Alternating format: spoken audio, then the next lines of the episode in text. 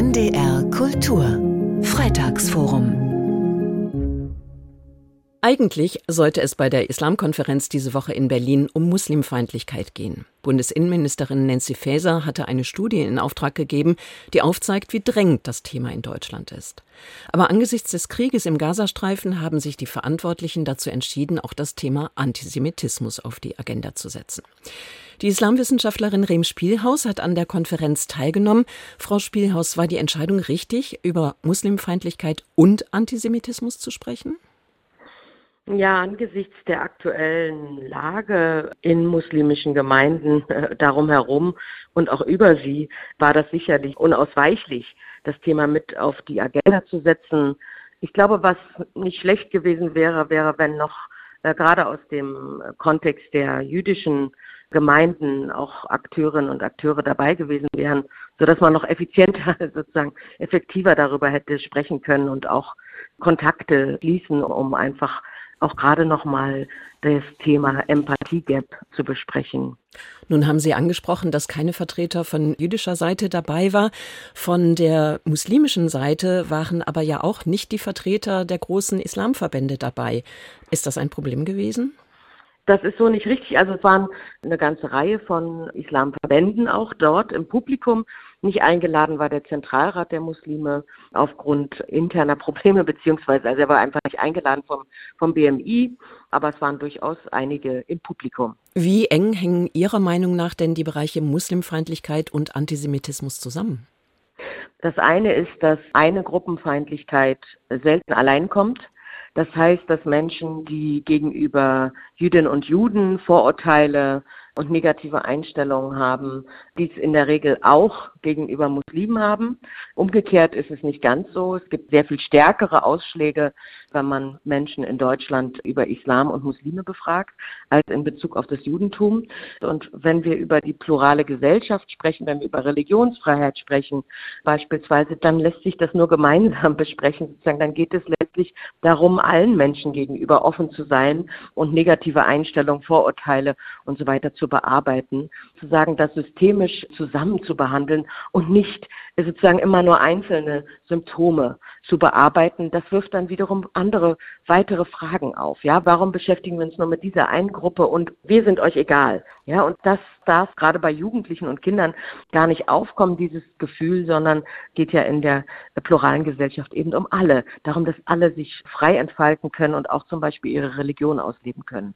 Nun hat Bundesinnenministerin Faeser gesagt, sie will den Islam grundsätzlich stärker in die Pflicht nehmen, beziehungsweise die großen Verbände, um gegen Judenhass vorzugehen. Wie kam die Rede von Faeser bei den Teilnehmenden an?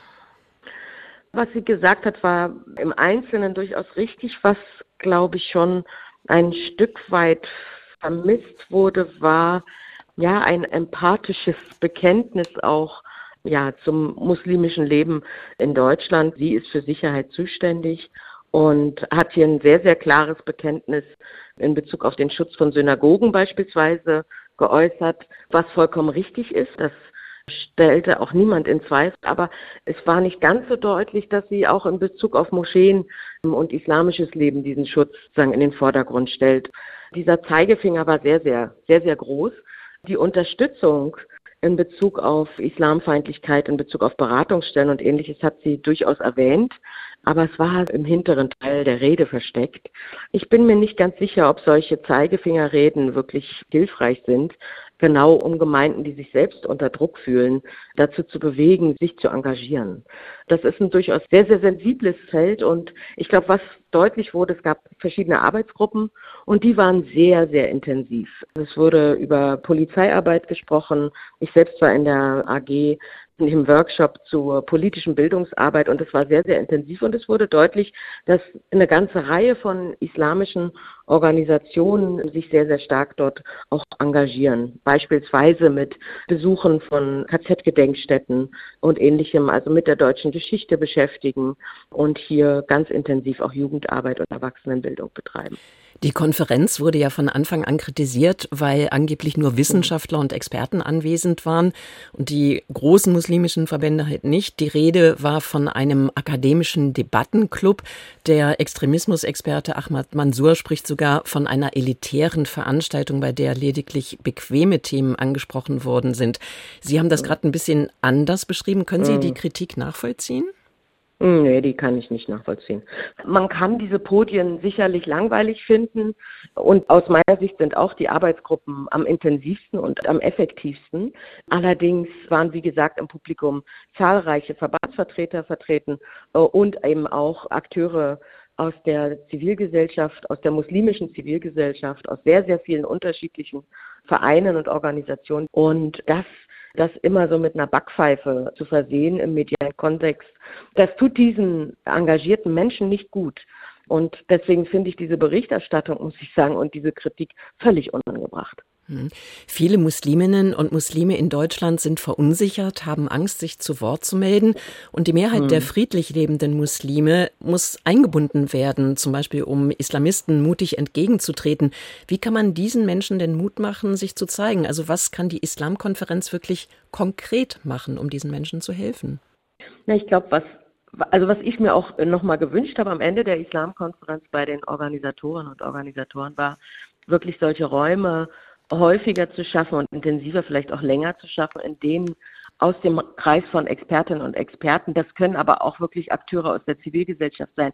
Wie kann ich das eigentlich so gestalten, dass sich die muslimischen Jugendlichen, die dort angesprochen werden, gehört fühlen, aber auch Empathie für jüdische Personen hier in Deutschland oder auch in Israel und der Welt. Ja, dass man, dass man hier sozusagen ja Kompetenzen und Techniken, Methoden der Jugendarbeit und der Bildungsarbeit vermittelt oder auch Matchingbörsen macht. Also wo wo sich verschiedene Initiativen treffen können, gerade auch um den Austausch zwischen jüdischen Initiativen und muslimischen zu ermöglichen. Also solche, solche Treffen, solche Workshops, in denen man wirklich sachlich bricht und nicht nur Showveranstaltungen macht, die sind wirklich sehr, sehr hilfreich, auch gerade für diese Arbeit vor Ort in den verschiedenen Gemeinden und Initiativen.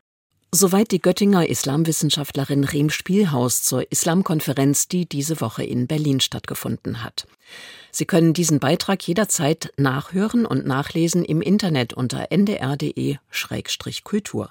Und das Freitagsforum hören Sie jeden Freitag um 15.20 Uhr bei NDR Kultur. NDR Kultur